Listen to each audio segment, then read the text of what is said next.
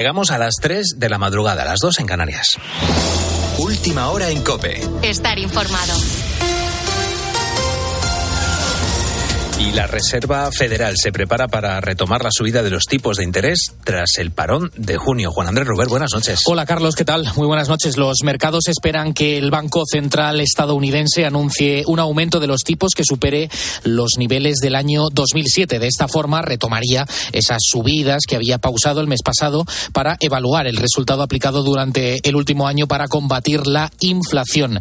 Es una noticia que nos afecta y mucho porque nos puede dar una ligera pista de lo que puede hacer el Banco Central Europeo en esta parte del mundo. Vamos a conocer más detalles desde Washington, informa Juan Fierro. Buenas noches. Buenas noches. Puede ser la última subida de tipos de interés este año por parte de la Reserva Federal. Consenso entre los analistas de que la Fed subirá mañana los tipos un cuarto de punto, dejándolos en la horquilla entre el 5,25 y el 5,5% nuevo incremento tras la pausa de la última reunión. Pausa justificada por Jerome Powell, el presidente de la Reserva Federal, para observar los efectos de los incrementos y minimizar el riesgo de provocar la entrada en recesión de la economía estadounidense.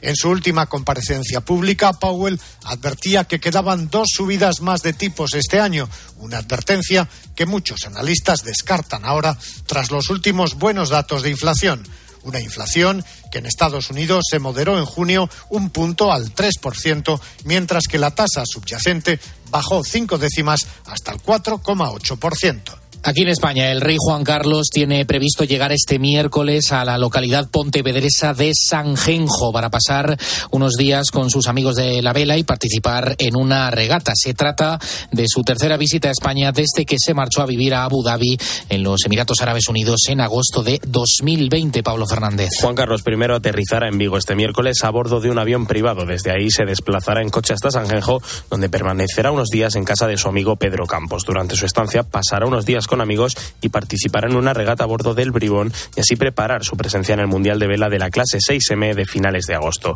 Como dices, es la tercera visita que hace don Juan Carlos a nuestro país, precisamente a unos días de que se cumpla el tercer aniversario de su salida a Abu Dhabi. Estos días no hay previsto ningún reencuentro con su hijo, el rey Felipe VI. Este tercer viaje estaba previsto para los días 10 y 11 de junio, pero la regata programada para esa fecha se suspendió por el mal tiempo. Juan Carlos I estará en España hasta el próximo lunes. Con la fuerza de ABC. Cope, estar informado. Pasadas las elecciones generales, el Congreso de los Diputados se reactiva en las próximas horas con la reunión de la Diputación Permanente. Todo ello en medio de la búsqueda de apoyos del Partido Popular para gobernar por un lado y del PSOE por otro para afrontar esa posible investidura. Desde el PSOE no hay prisa alguna. De hecho, intentan que impere la calma, ir paso a paso y que el proceso del diálogo forme para formar gobierno dure unas semanas. Por eso, desde Ferraz hablan de negociar con discreción, sobre todo con Junts per Cataluña, que tiene la llave para el gobierno y además con un objetivo destacado, desgastar al PP. Alberto Núñez Feijó continúa diciendo que aún le queda eh, dialogar con Sánchez, aún así los números son los que son, pero el portavoz de la campaña, Borja Semper, aseguraba en COPE que tienen que cumplir el mandato que le han otorgado los ciudadanos y formar gobierno. Y aunque el Partido Socialista nos diga que no, aunque Pedro Sánchez nos vaya a decir que no, que es lo que apuntan todos los, ¿no? todas las, todas las pistas, eh, no por eso tenemos que dejar de hacerlo y de pelearlo. Y esta es, nuestra, esta es nuestra posición también de cara a los ciudadanos españoles, porque pueden estar tranquilos de que hay un partido de Estado de referencia que quiere lo mejor para el país, para la nación. Tienes más información en nuestra página web en cope.es. Sigues ahora en la noche de Cope. Cope, estar informado.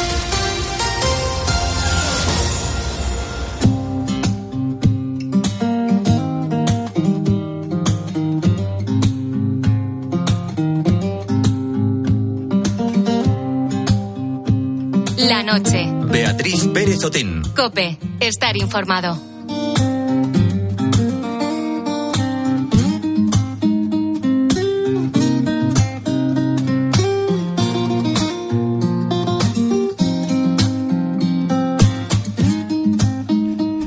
Adela González tiene 88 años, lleva 67 casada junto a su marido, José Duarte. El matrimonio vive en el barrio de Santa Marina, en Badajoz, y los dos se han convertido en los protagonistas de algo muy, pero que muy especial, porque han sido elegidos para aparecer en un mural que se ha pintado en la fachada del centro de mayores en el que residen. El objetivo es homenajear a toda la generación de Adela y de Pepe, que tanto ha luchado por sacar a la familia adelante. Pepe ha ejercido de tesorero de la Asociación de Mayores durante 20 años y además es uno de los socios fundadores, así que te podrás imaginar con qué ilusión han recibido la noticia. Estaba totalmente emocionado y además fue algo totalmente inesperado. La emoción ya fue la primera vez cuando nos, vimos que nos habían escogido para eso, sin saber la trascendencia que iba a tener, porque nunca creímos tener mérito nosotros. Sí, el mérito de los mayores a los que representábamos en ese momento. Y de luego cuando lo hemos visto terminado es una verdadera obra de arte.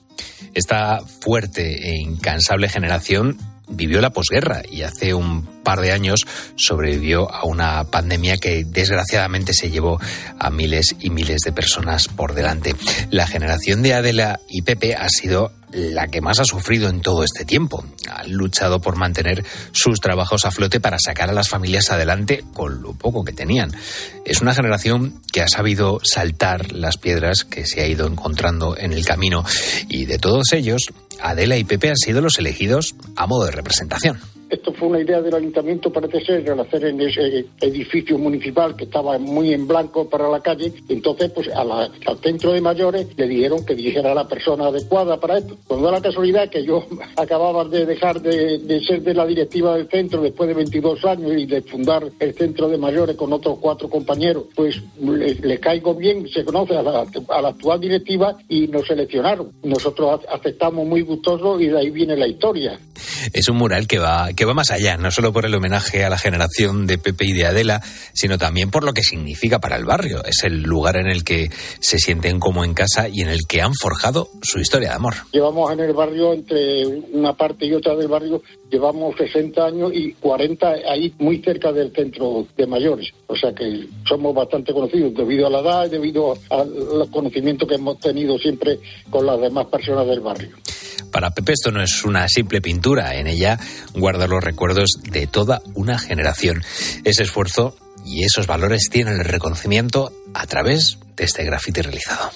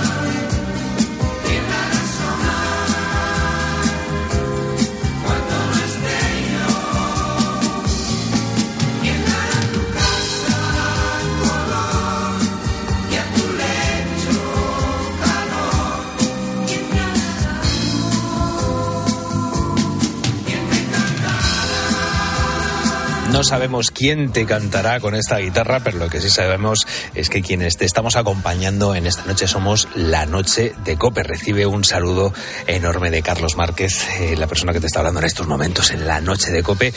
Raúl Liñares está conmigo y estaremos contigo hasta las 4 de la mañana acompañándote allá donde estés, que a lo mejor estás en el hospital, a lo mejor estás haciendo la guardia, a lo mejor estás en la farmacia trabajando. Pues oye, para ti un abrazo muy muy grande y aquí estamos para acompañarte. Aquí en los estudios de la noche de Cope empieza a oler a gasolina que nadie se preocupe porque es por una buena razón. En unos minutitos vamos a tener en nuestros estudios a Alicia Sornosa, que viene a contarnos cómo ha conseguido hacerse con un nuevo récord Guinness, que además lo ha hecho porque ha conseguido recorrer más de 5.400 kilómetros sin repostar.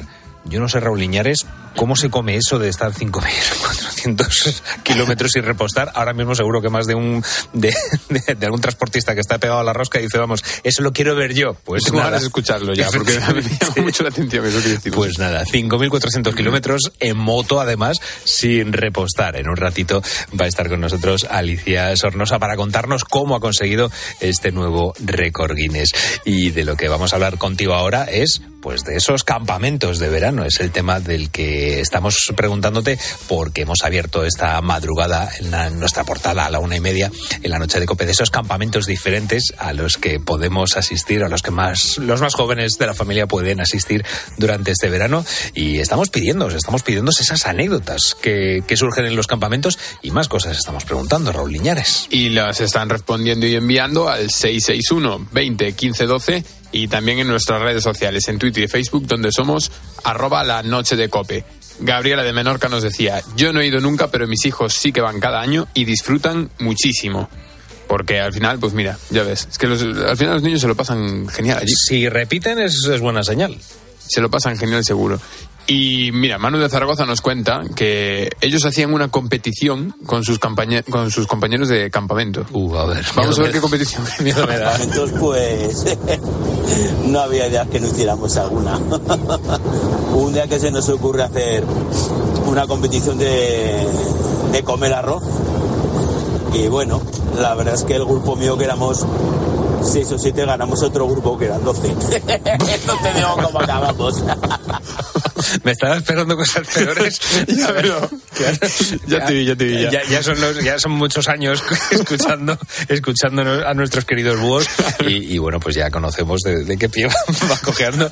Que, que me perdone Manu por, por esos prejuicios que he tenido, pero oye, ojo, que no está mal, ¿eh? también la pechada de comer arroz, eso sí, Luego también el, atraco que van a tener los próximos días, eso también, a ver si, si Manu nos, nos contesta. Aparte ganarle 6 a 12, cuidado. Claro, claro, que, que, que 6 a 12, además eran el doble sí, sí, de, dijo personas. Que, ellos que eran más. Eso, eso Que el otro equipo eran más. Pues, que eran 12 y ellos eran 6. Buen llantar que tiene que tenía el equipo. Pues se comieron por dos. efectivamente. bueno, digo que estaba rico. Así que por lo menos, pues mira. Y Gustavo nos comenta, pues la verdad que nunca he ido de campamento y como no tengo hijos, pues tampoco los he mandado a uno. Así que esta noche hemos dado muchas ideas eh, para, para los buitos, por si alguien quiere mandar eh, a los eh, churumbeles o a los no churumbeles al, a esos campamentos. Si no lo has escuchado, recuerda que siempre en las horas completas en cope.es puedes escucharlo. Y, y además eran campamentos muy chulos, ¿eh? Muy chulos y muy, y muy curiosos. El, de rock me gustó mucho. Hombre. y por último, vamos ya con lo que nos decía Carlos de Toledo, que tampoco ha ido de campamentos y nos cuenta el porqué. Yo nunca he ido a, campamentos de verano con el colegio, por la sencilla razón de que cuando acababa el colegio, pues, pues nada, mis padres no nos llevaban al pueblo, lo que eran todas las vacaciones del colegio, y luego mi padre se venía a trabajar y nos quedamos allí con, con la familia. Y, es, que el pueblo a veces también funciona como un mini campamento porque allí tienes amigos nuevos o amigos de verano. Es verdad que las relaciones que puedas tener son muy, son diferentes a las de la ciudad y al final pues también funciona como un mini campamento, por así decirlo. Estamos pidiendo anécdotas de campamentos o anécdotas que te hayan podido pasar en el campo. Ojo, que también, pues eso, si te has ido de fin de semana de acampada con los amigos, ojo, o si te ha pillado de maniobras mientras estás haciendo la mili, los que han hecho la mili, pues oye, también buscamos anécdotas de ese, de ese tipo, anécdotas en el campo o en acampadas pues envíenlas al 661 2015 12. Ese es nuestro teléfono.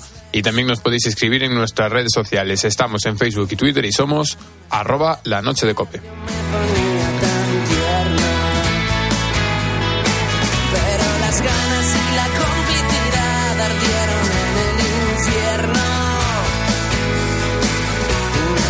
En la plaza central te convencía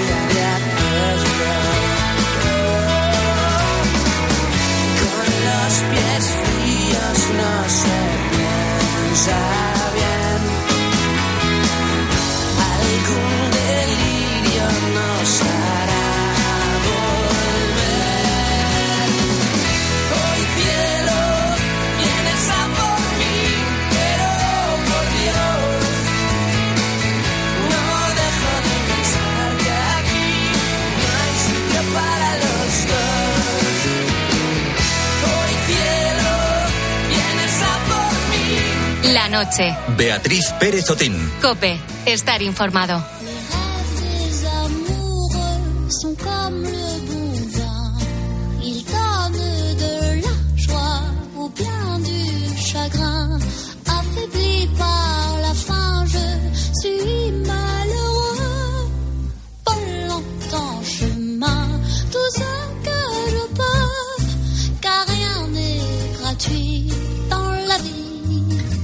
Con el verano y con el calor ya encima seguro que el cuerpo te pide tomar cosas fresquitas, ¿verdad? Ensaladas, gazpachos, pero muchas veces nos falla la imaginación, ¿verdad? Pues si estás cansado del sota, caballo y rey, es porque no conoces el perfil de Instagram de nuestra amiga María Marín. María es periodista y es cocinera y a través de su cuenta Cena para Peques nos propone recetas originales y saludables con los ingredientes de siempre. Buenas noches, María, ¿qué tal estás? Muy buenas noches y con presentaciones así, pues mejor que mejor. Oye, esta noche eh, vamos a aprender a hacer una receta muy, muy rica y de un plato muy veraniego como es el ajo blanco. Pero no un ajo blanco normal, ¿no? Es un, es un ajo blanco de picotas, de, cerezas. Yo, vamos, desde luego que, que cuando he visto que teníamos esta receta para hoy, yo, yo me he quedado completamente, vamos, sorprendido. Eh, nos va a salir un plato riquísimo, eso seguro, ¿no? Eh, pero ¿por qué con las picotas? Cuéntame. Bueno, pues por lo general eh, me gusta eh, marcando la diferencia, ¿no? Y siempre eh, los platos estrellas, como puede ser el gazpacho, en este caso el ajo blanco, son los genuinos, pero creo que en la cocina también hay que dar un toque de, variedad, pues para no aburrirnos ni los que cocinamos, ni para los paladares de, nuestros amigos o de nuestros familiares, que siempre hacemos, como dices tú, el sota. Y también a veces se pueden lograr resultados tan atractivos y visuales como puede ser este ajo blanco. Te imagínate el color tan maravilloso que resulta después de haberlo hecho con unas ricas picotas, además del sabor, que de eso ya es otro cantar. Claro. Pues eso, para darle un toque diferente y variar nuestros menús. Eh, tú lo estabas diciendo, eh, eh, el sabor, ¿no? Eh, El verano está claro que, que, bueno, que es para experimentar, ¿no? Pero ¿no choca mucho el, el sabor salado con, con ese dulzor que siempre tienen las, las picotas o las cerezas? Pues a mí te reconozco que me gusta, que me gusta hacer esa mezcla de salado con dulce. Y soy mucho, también, oye, hay que respetar los gustos, pero soy mucho y animo a probarlo a mezclar, por ejemplo, las frutas en nuestras recetas saladas. Por ejemplo, eh, me fascina eh, la bichisua con pera. Te lo Caray. recomiendo. O también haces una kits y la metes en el horno y pones unos trocitos de pera con queso y es una maravilla. Pues en este caso, o el gazpacho con sandía. Pues en este caso, un ajo bla- ajo blanco con picotas. Cerezas, picotas, hay que diferenciarlas. Cada una tiene su temporada, eh, cambian también el tamaño, en eh, la jugosidad o el dulzor, y en este caso he elegido picotas. Así que es el momento perfecto para disfrutarlas. Las tenemos que deshuesar. Eso sí, que lleva un poquito más de tarea, pero ponemos a los peques de las casas si lo tenemos y todos a trabajar a quitar los huesos a las picotas y vamos a necesitar un total de 300 gramos de picotas ya deshuesadas, ¿vale? Perfecto. Te iba a decir, aprovechamos la fruta de, de temporada. También podemos aprovechar esos huesos de las aceitunas para hacernos las bolsas de semillas de, de cerezas y picotas que utilizamos luego el invierno eh, para, para calentarnos los pies cuando las metemos en el microondas. Pero bueno, además de eso, cuéntanos eh, qué ingredientes. Ya hemos dicho que eh, unos 300 gramos de picotas nos has dicho aproximadamente, ¿no? Y el ingrediente, efectivamente, el ingrediente estrella del ajo blanco, que es una receta típica malagueña, andaluza, es la almendra. Eh, yo recomiendo que hoy en día tenemos muchas facilidades en el mercado. Podemos comprar almendra. eh, si queremos la escaldamos, le quitamos la piel, luego la trituramos, pero ahora mismo encontramos almendra molida y oye, pues también nos quitamos ese tiempecito en la cocina. Eso Yo utilizo 150 gramos de almendra molida. Pan, vamos a intentar recomendar pan integral. Intentamos quitar las harinas refinadas de nuestra alimentación y si optamos por pan integral, mejor. Además, el pan que tienes de ese día, del día anterior, que se te ha quedado un poco seco y no sabes qué hacer, pues lo aprovechamos. Y el primer paso de esta receta es ponerlo en remojo en agua fría. 80 gramos, que yo voy a intentar suavizar eh, el aporte calórico de esta receta y así, bueno, pues no, no es tanto pecado. Vamos a utilizar 400 mililitros de agua, un dientecito de ajo y para los más valientes dos y les quitamos el germen central porque ya recordáis que cuando el ajo va en crudo, bueno, pues puede repetirse un poquito y si le quitamos el, el germen central es mejor. Luego también suavizo un poquito en esta receta la cantidad de aceite de oliva virgen extra siempre, 60 mililitros y 30 mililitros de vinagre, pues que lo dejo a vuestra opción de vino o de manzana, el que más le gusta a cada uno. Y una pizquitina de sal. Esos son nuestros ingredientes. Perfecto, perfecto. Eh, ya tenemos los ingredientes, ya tenemos las ganas de comer, que después de un rato ya, ya han entrado. ya se nos está abriendo el, el estómago.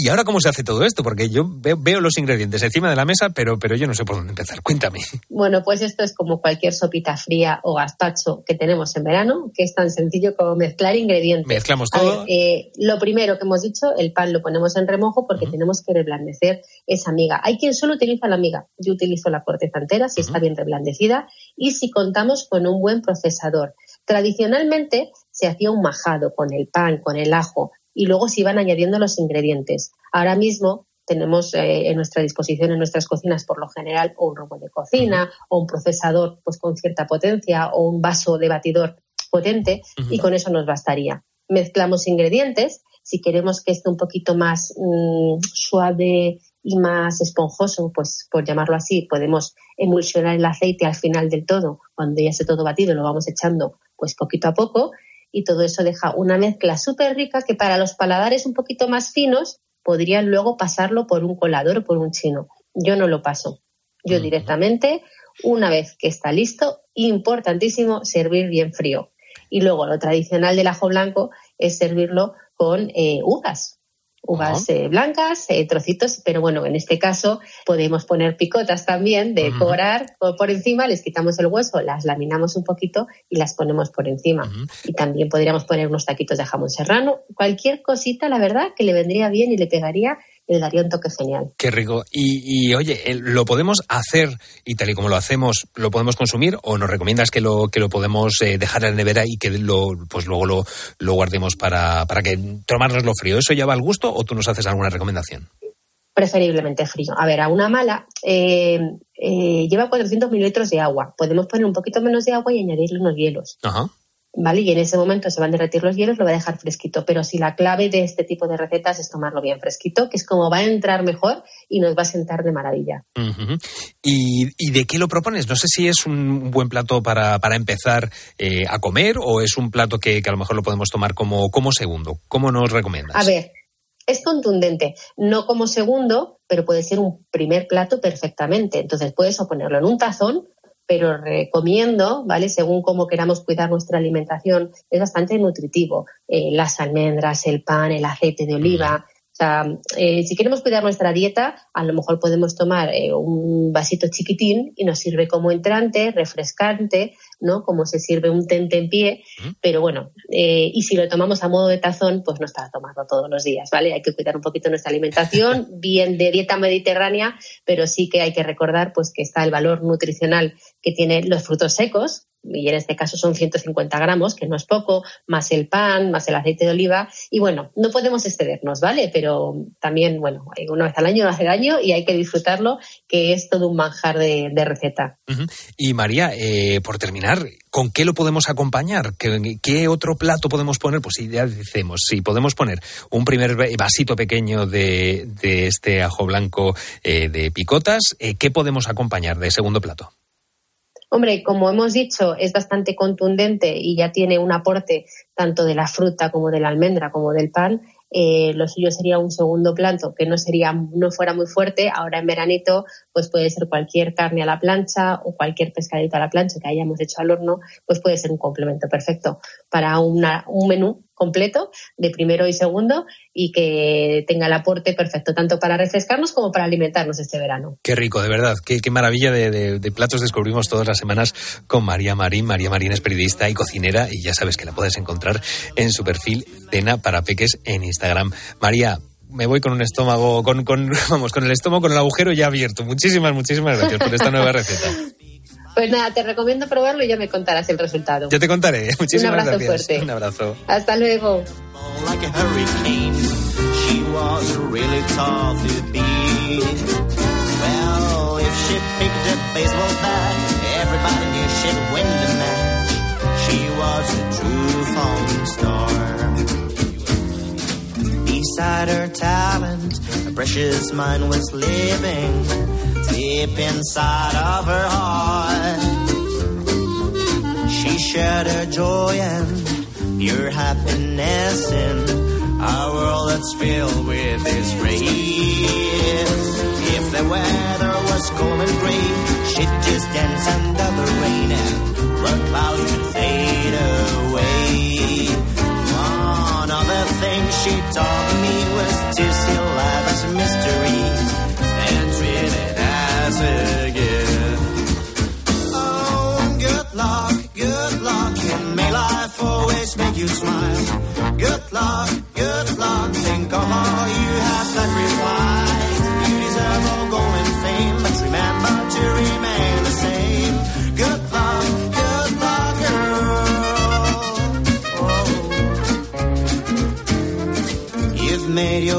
La noche. Beatriz Pérez Otín. Cope. Estar informado.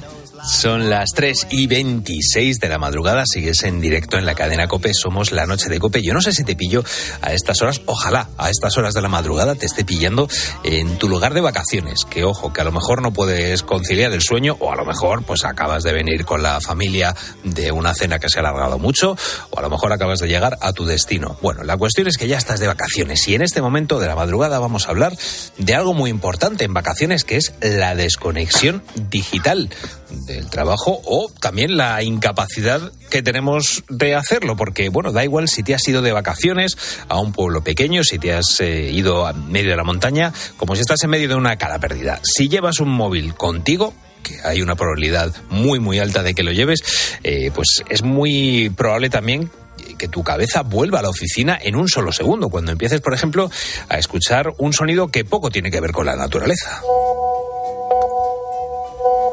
tres, cuatro WhatsApps, todos estos WhatsApps te entran cuando tú estás ahí a mitad de la montaña y son del trabajo. Pues por suerte no tenemos obligación de responder ni a los mensajes ni a las llamadas de compañeros de trabajo porque desde el año 2018 España es un país que reconoce y que regula el derecho a la desconexión digital. Francia fue el primer país y nosotros somos los segundos de Europa. Raúl Liñares toma, eh, toma nota porque te adelanto que esto te puede pasar a ti también, aunque estés ahora en, esta situación de prácticas, cuando ya en el trabajo. Antes te digo que esto puede, puede pasar perfectamente. Puede pasar, pero bueno, a ver. Esto de desconectar o no del trabajo depende mucho también de nuestro carácter y de nuestra responsabilidad en la empresa. Y te pongo un ejemplo.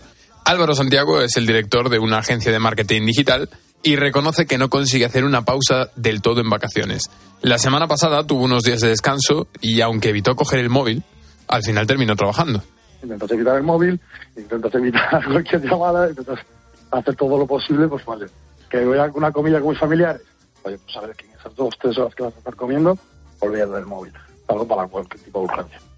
Esto es lo que le ha pasado a Álvaro, al jefe, pero claro, ¿qué pasa con los empleados? Porque una cosa es un puesto directivo, un puesto de responsabilidad, que se entiende que, bueno, que en ciertas situaciones es lógica esa, el contestar a esas llamadas, pero otra también es el resto de personas que trabajan en la empresa. ¿Se les respeta ese derecho a la desconexión digital? Silencio 100%. Es decir, nosotros a nuestros empleados nos encargamos de que antes de irse de vacaciones se organicen reuniones y se organice reparto de trabajo con las personas que se van a quedar cubriendo esas posiciones y está total absolutamente prohibido molestarlos, salvo que sea un cargo directivo, ¿no?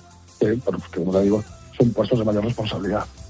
Pero a pesar de este derecho que tenemos, un 64% de los empleados trabajan algo en sus horas libres y un 68% confirma que recibe emails o llamadas fuera de su hor- horario laboral. Esto que te acabo de decir son datos del informe Salud Mental, Desconexión Digital y Teletrabajo que ha hecho la Universidad de Valencia junto al sindicato UGT. Adrián Todoli es profesor de Derecho Laboral y de la Seguridad Social en esta universidad y es uno de los responsables de este estudio.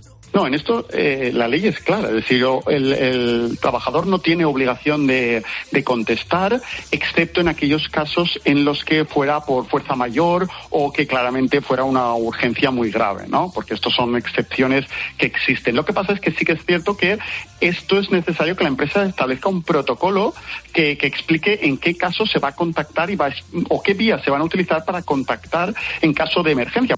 Y es que con la normativa vigente no estamos obligados a atender una llamada del trabajo en verano, salvo que nuestra empresa, como explicaba ahora Adrián, haya diseñado un protocolo en el que se explique cuáles son los casos de emergencia en los que sí pueden contactar con nosotros.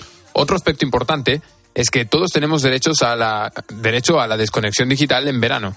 Da igual el cargo que ocupemos en la empresa. Y en los casos de emergencia estará disponible quien determine la negociación colectiva.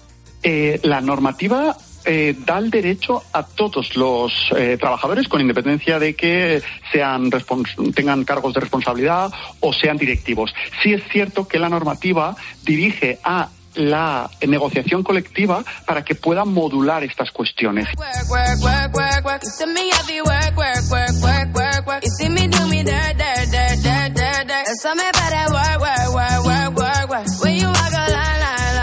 Que tenemos claro que tenemos ese derecho a, desconectar, vamos a lo concreto, ¿no?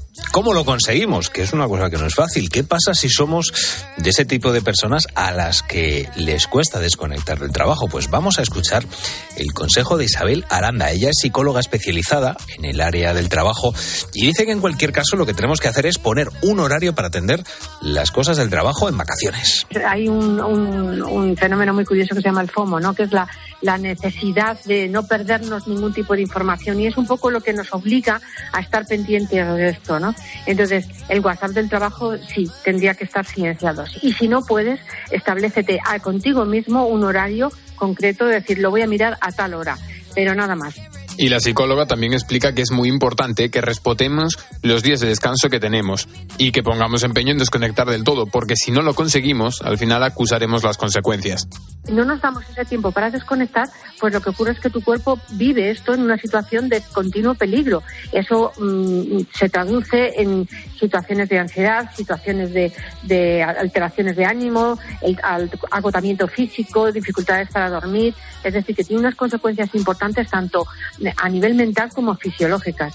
Y cuidado si somos de esas personas que buscan todo tipo de argumentos para seguir trabajando en verano. Aunque cueste, hay que quitarse el móvil y desconectar. Es el principal consejo de la psicóloga Isabel Aranda para este verano. Así que ya lo sabes, si tienes una llamada de tu jefe en vacaciones, ojo que no tienes por qué cogerlo.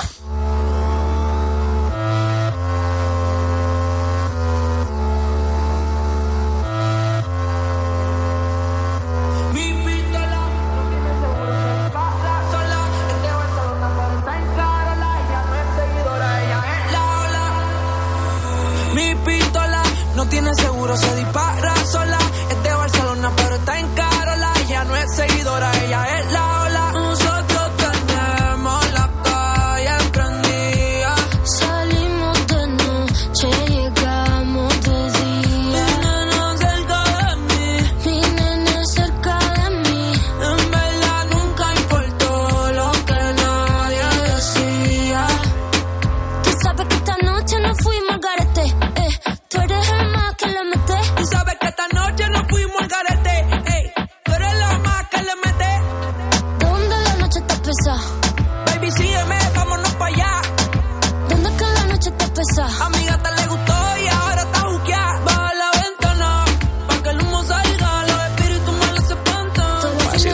noticia del, del día, esa, esa ruptura entre Rosalía y Raúl Alejandro. Yo no sé si, bueno, si... El otro día hablábamos del amor en el trabajo, mira, ya se ve que al final... Fíjate, sí, estamos hablando también el, el- la madrugada del martes con Juan Fierro, precisamente de que esta canción, Vampiros, era una de las que había elegido la Obama para esa ley, esa playlist, esa lista que se hace de música. Efectivamente, tanto hablar, tanto hablar, al final, pues nada, ya está, hemos gafado la... hemos sido nosotros, la noche de Cope, quienes hemos gafado esta, esta relación. Eh, claro, yo no sé si Rosalía o Raúl Alejandro fueron eh, chicos que iban a, a campamento. Pues, sería interesante saberlo, pero bueno, es que estamos hablando de A ver esta si algún día le preguntamos. Eso, se, se- se lo preguntamos. Es, es la, Si no- la primera pregunta, ¿no? De, de Que nos, manden, que nos manden la nota de voz ellos también al 661 20 15 Eso 12 es. o que nos escriban en redes sociales, en Twitter y Facebook, donde somos arroba la noche de cope. El audio nos lo mandó María de Lepe, que además eh, ella nos cuenta que ella nunca fue de campamentos, pero sus hijos sí. Y y me quedo con la ilusión que traían en sus ojitos, ese cansancio, esa felicidad que traían en, los os- en esos ojos y me quedo pues lo tranquila que yo me quedaba en casa cuando ellos estaban de campamento, que eran mis vacaciones. Es verdad. Y lo roto que vuelves después de un campamento y esa primera ducha que te pueda, que te pegas después de 15 días, eso es gloria bendita, vamos. luego lo echo de menos, fijo. Eso es. Estás en casa, pero luego lo echas de menos. Juan Luis también nos comentaba que dejaba a los niños en los campamentos de 15 días que ofrecía su centro educativo y estos aprendían a valerse por sí mismos. Así los valoraba. Y te diré que es muy positiva esa experiencia para los críos, eh, porque cuando vienen, vienen eh, siendo más adultos, eh, pero sin dejar de ser niños. Y eso creo que es algo muy positivo, sobre todo porque se dan cuenta que todo requiere de esfuerzo y que no hay nada hecho, sino que todo está por hacer. Un resumen muy bonito. Siguen siendo niños, pero un poco más adultos. Aprenden cosas muy importantes también en los campamentos. Y ahora quiero que escuches eh, esta anécdota tan surrealista que nos cuenta un oyente que aún no nos, no nos ha enviado su nombre. Eh, ahora a ver si nos no manda tiempo. Pero bueno, la anécdota es impresionante. y en la noche se hizo un concurso, entonces este, teníamos que hacer como de programas de televisión y todos decidimos disfrazarnos de mujer. Y en eso, cuando estábamos en medio de la competición, o sea, de la obra, llegaron unos travestis de verdad y se querían ligar con nosotros a piñas, o sea, a golpes, porque decían que les queríamos robar el trabajo y hubo que hacerles entender que no, que no estábamos trabajando en su zona y fue muy, muy, muy chistoso. Para haber estado allí, madre mía, madre mía. Tremendo, tremendo. Pues nada, pues estas son las anécdotas que nos han contado en esta tanda nuestros oyentes y puedes seguir mandando tu nota de voz al 661 20 15 12 y escribirnos en redes sociales, Facebook y Twitter donde somos arroba la noche de cope.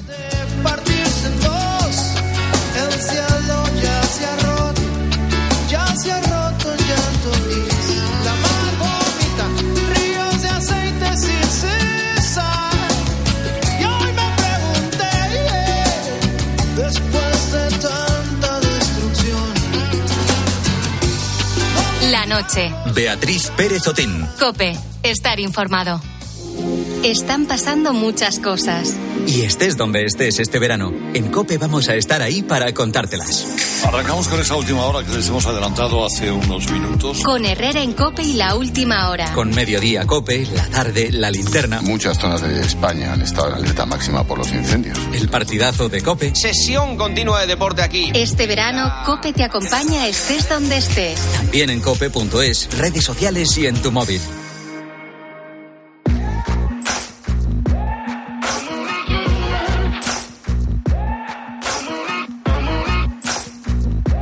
Seguimos en directo en la noche de Cope y te quiero, claro, te quiero hablar de una sensación que todos hemos tenido cuando hemos ido a la gasolinera en los últimos meses, que hemos ido con la sensación de que nos han robado, ¿verdad? Con los precios del carburante tal y como está, pues no dan ganas de volver.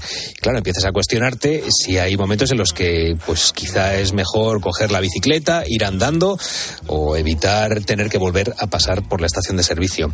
Acervis es una marca de equipamiento y accesorios de motos que se propusieron un reto, un reto, conseguir un récord Guinness recorriendo la mayor distancia en moto sin repostar. Es un reto para el que iban a necesitar tres especialistas y no dudaron en escoger a Alicia Sornosa como una de sus corredoras.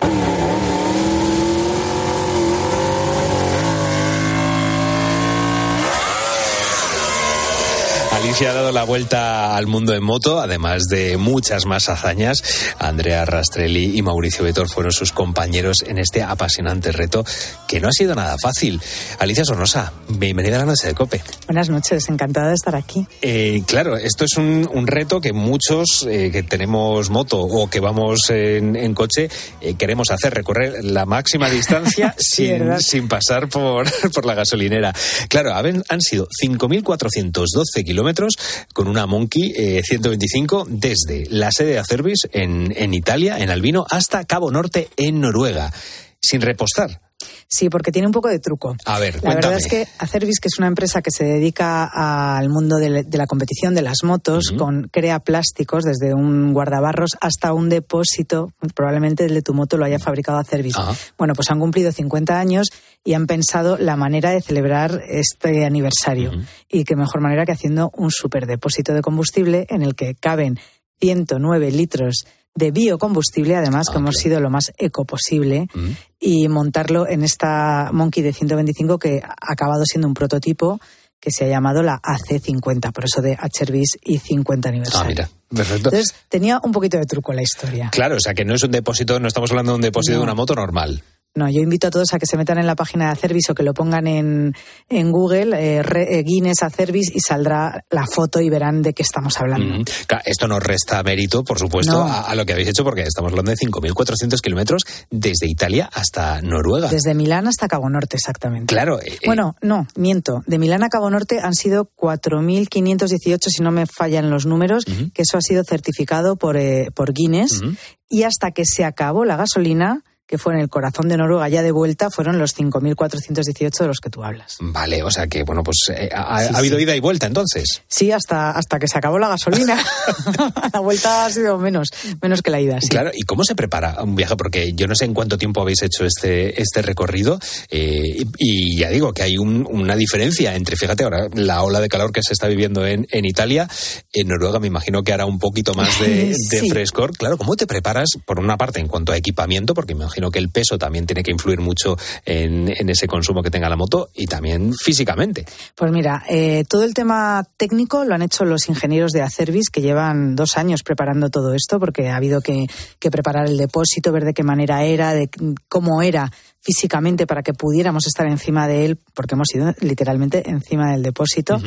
Eh, y luego cuántos litros íbamos a necesitar hasta llegar hasta, hasta llegar a, a Cabo Norte. Y, y teniendo en cuenta como bien dices el peso de la moto que al principio era muy pesada con estos 109 litros pero cuando llegamos a Cabo Norte pues eh, quedaban unos 10 litros nada más. La moto mucho más ligera. Nosotros hemos tenido que, que estar súper concentrados porque no podíamos eh, conducir a lo loco teníamos que ir intentando hacer una media de 70 kilómetros por hora de gastar lo menos posible aprovechar las bajadas las inercias claro Como todos cuando estamos con el depósito en reserva. Efectivamente, pero todo el rato. Hemos tardado, que me preguntabas, cinco días. Salimos el sábado y llegamos el jueves a Cabo Norte. Y el camino, pues al principio hacía calorcete, pero claro, según íbamos subiendo y subiendo y subiendo, para empezar, dejaba de haber noche. Comíamos peor, porque Claro. a partir de Alemania ya olvídate de la gastronomía.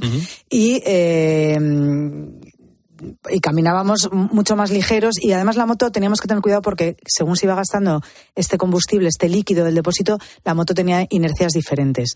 Eh, yo creo que cada uno veníamos entrenado a nuestra manera. Lo más importante era resistir las cuatro horas eh, diarias encima de la moto con calor con, y luego según si- íbamos subiendo con más fresquito. Y para mí lo más duro ha sido, que yo he tenido la suerte porque, mm, como bien decías, Andrea eh, ha sido el encargado de salir de Albino, de, de Milán. Mm, A mí me han dado- dejado el honor de, de llegar a Cabo Norte con la moto y luego Mauricio ha sido el encargado de, de hacer rodar la moto hasta que se acabara. Pero a mí me pasó una cosa, parecía muy fácil todo y como muy sencillo, que ha sido casi peor las ocho horas de coche que las cuatro encima Sí. de la moto. Sí. Y cuando llegaba a Cabo Norte a 35 kilómetros, un viento de, de 50 nudos, que son unos 90 kilómetros por hora, fuerza 10, 12 ya es un vendaval Sí. de los gordos.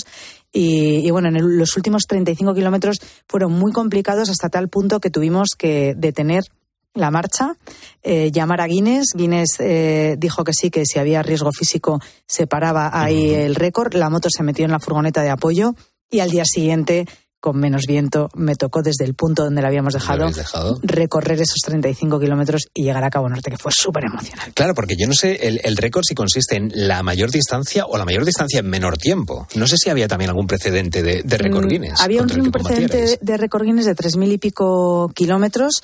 Eh, eh, no era en el mayor, en el menor tiempo, sino en la mayor distancia. La mayor punto, distancia con, ese depósito. sí. Ujú. Claro, entonces eh, puedes ir gestionando, incluso a- se me ocurre, diciendo una barbaridad, volver a intentarlo en vez de a 70 a 20 kilómetros por hora, que al final te va a consumir menos la. Sí, claro, pero es que esto ya, ya a 70 era fastidiado porque había muchos tramos que cogíamos autopistas, claro, porque hemos Ah, ido por el camino más recto posible para gastar lo menos Claro, posible. respetando, claro, claro, respeto también las normas de. Sí, de sí, por viales. supuesto. Y, y en una autopista puede, a partir de 70 por hora puedes circular, menos, Menos no. no, es cierto. Y, y aún así era complicado porque había zonas donde había muchos camiones, además camiones tren de esos que llevan dos o tres remolques y ostras, te pasaban Que por eran ellos los que te adelantaban a ti, Sí, claro. sí, y daba mucho mieditis, daba mieditis eso. Pero bueno, llevábamos un- una furgoneta detrás de, de apoyo donde además estaba el técnico de, o el no se llama técnico, el, el que va fichándolo todo del Guinness, a ver si lo que haces es verdad o no. El señor Guinness El que señor está- Guinness que cada, cada 15 kilómetros grababa un cartel de la carretera, la moto rodando, pasando por ese cartel y el navegador de la furgoneta cada 15 kilómetros para demostrar que la moto no la hemos metido en un camión, hemos tirado millas Ya. y luego hemos dicho, ay, sí, pues tenemos mucha gasolina. Claro. O sea, todo esto está certificado y paso a paso. Sí, sí, sí. Eh, Alicia, ¿cuál ha sido el, el momento que tú hayas disfrutado más en este viaje y uno que hayas dicho para qué me he metido yo en esta aventura? Ostras, pues eh, de los que ha, ha sido yo creo que casi el mismo, porque he disfrutado mucho cuando estaba llegando a Cabo Norte, que ya te digo, ese vendaval empezó a llover, empecé a tener frío, me entró una tiritona, pero de la concentración que tenía que tener para continuar y, y- y soportar ese viento, porque el- el- la moto en ese momento pesaba poquísimo, es muy ancha, tenía, era como una vela, tenía que sujetarla muy fuerte. Tú imagínate que iba en segunda acelerando y la moto solo se movía de lado por el viento. O sea, hubo un momento de mucho miedo y, y de decir, ostras, yo ya iba pensando, digo, tengo que saltar, que yo no me quiero caer al mar de Bahrein, este, que tiene una pinta de estar frío. digo, ¿cómo salto de la moto cuando me empotre contra el guardarraíl el viento? Ese fue un momento muy duro de decir, Dios mío, eh, esto parecía muy fácil y ahora se está complicando la cosa, pero acto seguido mm, también pensé, qué narices, si es que esto ha sido lo más emocionante de, de todo De el camino. viaje. O sea, ha sido lo más difícil, pero lo más emocionante, que siempre que pasan estas cosas, ¿no? En los viajes o en los retos, al final lo más complicado es lo que recuerdas como con más pasión. A toro Y- pasado, ¿eh? en a- el momento me imagino a que toro las pasado, pasarías sí, eh. canutas. Pues por eso te digo, en el momento dije, ay Dios mío, pero luego dije, toma ya, lo hice. Y, y eso ha sido los dos momentos. Lo he pasado fenomenal con los italianos, nos hemos reído un montón, ¿eh?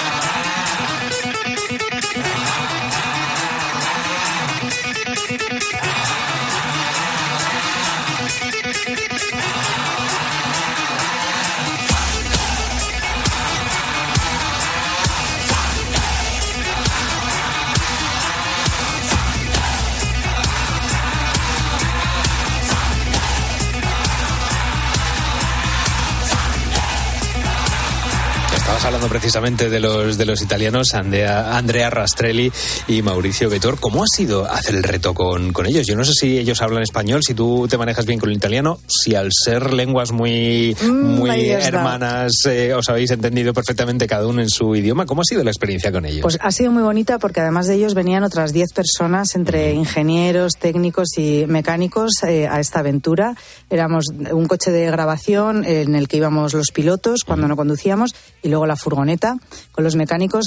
Y bueno, hicimos una cosa muy divertida. Yo es que soy muy de enredar. Entonces les cogí a todos y les dije, aquí eh, italianos y españoles tenemos una, un- una base en común, somos latinos, Claro. nada de inglés. Vamos a hablar en español y en italiano, piano, despacio y así en ¿no? claro, dicen y así y así yo aprendo un poquito de italiano y ellos un poquito de español y la verdad es que eh, menos en momentos así muy críticos que nos teníamos que entender sí o sí ha sido todo en italiano y en español y nos hemos reído un montón Qué bien. lo hemos pasado muy bien tenemos al final el mismo carácter que es gente alegre divertida nos hemos reído de nosotros mismos de, de todo que está ahí marcando el claro carácter. y nos hemos tomado buenas cervezas cuando terminamos las jornadas eso sí ¿eh? Claro, te iba a preguntar por ese momento. ¿Cómo son, eh, después de haber estado, pues eso, cuatro horas más o menos menos al día, eh, que bueno, que tú estarás acostumbrada. Eh, vives encima, hombre, Sí. a- ahora si quieres hablamos también de esa, de esa faceta.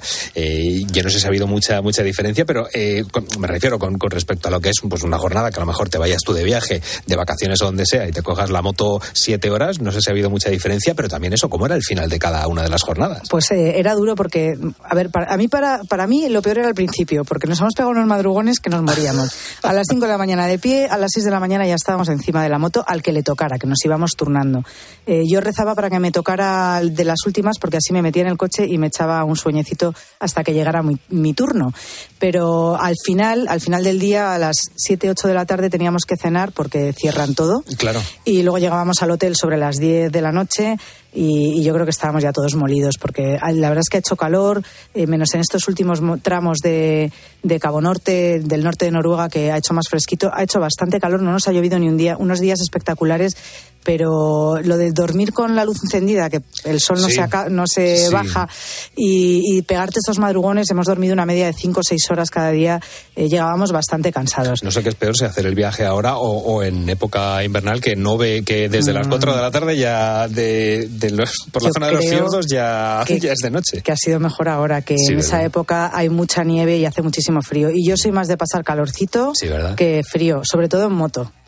Y además encima de la moto haces muchísimas, muchísimas cosas. Es bueno, es tu medio de, de vida eh, y además recaudas fondos para, para ONGs encima de la moto. Sí, porque en todos los viajes que hago, cuando salgo de viaje con mi Ducati Scrambler, eh, lo primero que pienso es de qué manera podemos ayudar en el- al país al que llego. y, de- y además enseñárselo a la gente que me sigue, que os animo aquí a que me sigáis, arroba Alicia Sornosa, tanto en Facebook como en Instagram. Y además en Instagram podéis ver toda esta aventura que está en los destacados. Perfecto. Y, y podéis echarle un ojo que ha sido muy divertido. Eh, creo que, que es- soy una suertuda, ¿no? Tengo mucha suerte por poder mm, viajar eh, normalmente y hacer de esto mi trabajo y me he dado cuenta que en muchos países se necesita un poquito de ayuda. No hace falta llegar a las grandes ONGs y, y a pedir mucho dinero, sino con el colectivo de los motoristas, de los viajeros que me siguen, que es gente súper generosa, Sí. eh, poner un poquito de dinero, siempre digo, venga, la cervecita de hoy, ponerme estos tres euritos, diez, lo que podáis. Y se implica mucha gente, llego hasta estos lugares donde sobre todo trato temas de empoderamiento de, de la mujer y de las niñas, que creo que son sobre todo las niñas las más olvidadas de, de nuestro planeta. Y bueno, pues intento echar una mano de, de una forma divertida, llevando este dinero, recaudando estos fondos para estas pequeñas ONGs que no tienen eh, grandes medios mm, como otras para que se vea lo que están haciendo. Y bueno, pues desde perforación de fondos, colegios, eh, incluso hemos llegado a comprarle una moto a un jefe de una tribu basari en. en sí, sí, sí, porque tenía una comunidad de 300 kilómetros a la redonda y siempre le pedía a la ONG y una moto para los desplazamientos para saber quién, quién ha fallecido, quién va a tener un hijo, quién está enfermo, que el pobre se volvía loco andando. O sea, tú imagínate. Claro. Y, y bueno, entre todos recaudamos fondos y llegamos ahí a Senegal, le compramos esa moto y bueno, fue una cosa preciosa. Pero ya te digo, perforación de fondos, eh, de, de pozos, que es algo muy importante porque es el agua que, que da derecho a la educación, sobre todo de las niñas, que son las encargadas de ir con los, eh, con los bidones a por el agua en África y pierden todo el día yendo y viniendo a un pozo y no aprenden a leer y a escribir, que creo que es una cosa fundamental. Eh, bueno, hemos, hemos hecho muchas cosas. Digo hemos porque se implica mucha gente y, y bueno, es una cosa súper bonita y los viajes al final me salen redondos. Ujú. Te, te quería preguntar dos cosas más antes de, de terminar. Estabas tú hablando de ese, de ese empoderamiento hacia, hacia la mujer. Yo no sé si cuesta mucho subirse a una moto eh, siendo mujer en el sentido de que siempre se ha eh, puesto en las películas. Yo no sé si has visto, eh, imagino que sí, la serie Sons of Anarchy, que salen los Sí. moteros siempre con las chupas de cuero. ¿Cuesta subirse a una moto siendo mujer? ¿Tienes que soportar eh, machismo, tienes que soportar clichés, etcétera, etcétera? Yo creo que hoy en día no. Eh, yo ¿O cuando, has tenido que...? Cuando fui a hacer la vuelta al mundo, que ya han pasado, fue en 2011, ya han pasado más de 10 años, eh, mucha gente que no me conocía mucho, porque ya luego cuando conoces a la gente ya sabes lo- de lo que es capaz, me decían que no iba a poder con la moto, que me iban a pasar unas cosas horribles por viajar sola, que no tenía ni idea de esto, del otro, y al final demostré que, que al final querer es poder y que yo no admito un no siempre todo lo intento hacer y todo va a ser un sí, que si luego no puedo, ya veremos por qué ha sido. Pero yo creo que hoy en día esto y la gente joven mm, no es tan machista, no es tan cerrada y se está viendo ya que por fin hay muchas mujeres que no solo utilizan un scooter para moverse por la ciudad, sino que llevan motos grandes, que no quita para que seamos femeninas, ¿eh? que luego parece, ay, pero qué pequeña ja eres, pero qué mona. Digo, claro, si es que no tengo que ser como los del Sonos of Anarchy. Claro. No, no voy con los tatuajes y la chupa de cuero y eh, una puede ir mona en moto bien, bien protegida, por supuesto, siempre, y podemos ser femeninas yendo en moto. Yo creo que esto ya está superado, Mm. aunque nos intentan vender ahora que la- todavía las feministas, estas locas, que no hay fem- que, que el feminismo no existe, que lo están sembrando ellas. Sí. Yo creo que, que esto viene ya de nuestras abuelas, de nuestras madres, que lo que tenemos es que utilizar el poder que ya tenemos y que gracias a Dios estamos rodeadas de un mundo de hombres maravillosos que nos apoyan y que les encanta vernos en moto a su lado y no detrás. Así que yo creo que es una prueba que, que está superada. De maravilla. Y te quiero preguntar por las dos últimas cosas. Eh, ¿Cuál ha sido ese viaje dentro de los muchísimos que has, que has hecho eh, que tú hayas dicho, oye, este ha sido el viaje más, más bonito que, que he hecho? Este no, no pinta nada mal y además teniendo ese reto de, de llegar con el, Con el Guinness. con el Guinness y con el, y con el depósito apurando. Pero ¿cuál dirías que ha sido el viaje en moto que tú hayas dicho, oye, pues por, la- por el aspecto solidario, porque ha sido una vivencia personal que a ti más te haya Oh, pues- llamado la atención o que más te haya marcado? Siempre me pasa que el último es como el mejor, el que tienes más Claro. fresquito y el más bonito. Pero tengo un, un recuerdo maravilloso de un viaje que hice desde Etiopía hacia, hasta Ciudad del Cabo. Allí recaudé fondos para amigos de Silva que perforaban estos pozos que estuve con ellos en Etiopía. Eh, pasé por un montón de países, un montón de países africanos y además eh, fue un, un viaje que me, eh, me valió el premio de la Sociedad Geográfica Española al mejor viaje del año que me lo entregó el rey y, y para mí bueno pues eso fue todo un honor un orgullo y además siendo una mujer en moto creo que puse ahí a las mujeres en moto y, las viajeras solitarias en el punto de mira y para mí fue muy muy muy importante y sobre todo por esta recaudación de fondos este pozo de agua que, que permitió que muchas niñas aprendieran a leer y a escribir y yo creo que eso es algo muy bonito entonces es uno de los viajes que más guardo en el corazón. ¿Cuántas motos tienes? Una, una Ducati. nada más? Una, una nada más. Tengo una Ducati Scrambler que me encanta, que estoy feliz con ella. Y ahora tengo una, me han dejado una moto eléctrica, una Yadea, Ajá. que es como una Vespita, Sí. que es una monada porque la verdad que en Madrid ir con una moto eléctrica y un scooter es mucho más cómodo, no pasas calor, puedes ir un, un poquito más arreglada, no hace falta que vayas tan eh, maqueada de arriba abajo y la estoy disfrutando muchísimo. Y las eléctricas son una maravilla. Yo Sí. que de vez en cuando utilizo, oye, hay algunas que corren una, una barbaridad. Sí, Y, y la última pregunta, eh, eh, en esa Ducati, ¿cómo, tien- ¿cómo tienes el depósito ahora? ¿Lleno, vacío? Eh, pues mira, ahora mismo lo, lo debo tener casi lleno. Vale. casi lleno, sí. Vale, vale. Porque ya después de este reto, es lo primero que a lo mejor te Sí, tenía sí. que haber Es lo primero que vigilo, digo, a ver si me voy a quedar, que alguna vez me ha pasado quedarme sin gasolina. Ah, sí, sí, ostras. sí. Me ha pasado aquí en Madrid por pereza de no ir a la gasolina y luego voy, luego, luego voy y me he quedado tirada. Pues mira, pues hay que, hay que tener mucho cuidado con esas Sí. cosas, que además, si te quedas sin, sin gasolina por la carretera, te, ponen una multa. multan, te Sí, sí. multan. Eh, pues Alicia Sornosa, muchísimas gracias por contarnos este récord Guinness y sobre todo muchísimas gracias por, por esas iniciativas que no es solamente el subirse a una moto para ir de un sitio a otro, sino que también eh, mueves conciencias y consigues muchas cosas. Así que muchísimas gracias por contárnoslo. Ha sido un placer estar aquí en la noche. Me voy a ir de viaje para luego poder volver aquí a contaros. Y contárnoslo, pues aquí con los brazos abiertos. Te esperamos. gracias. La noche. Beatriz Pérez Otín. Cope. Estar informado. You were the shadow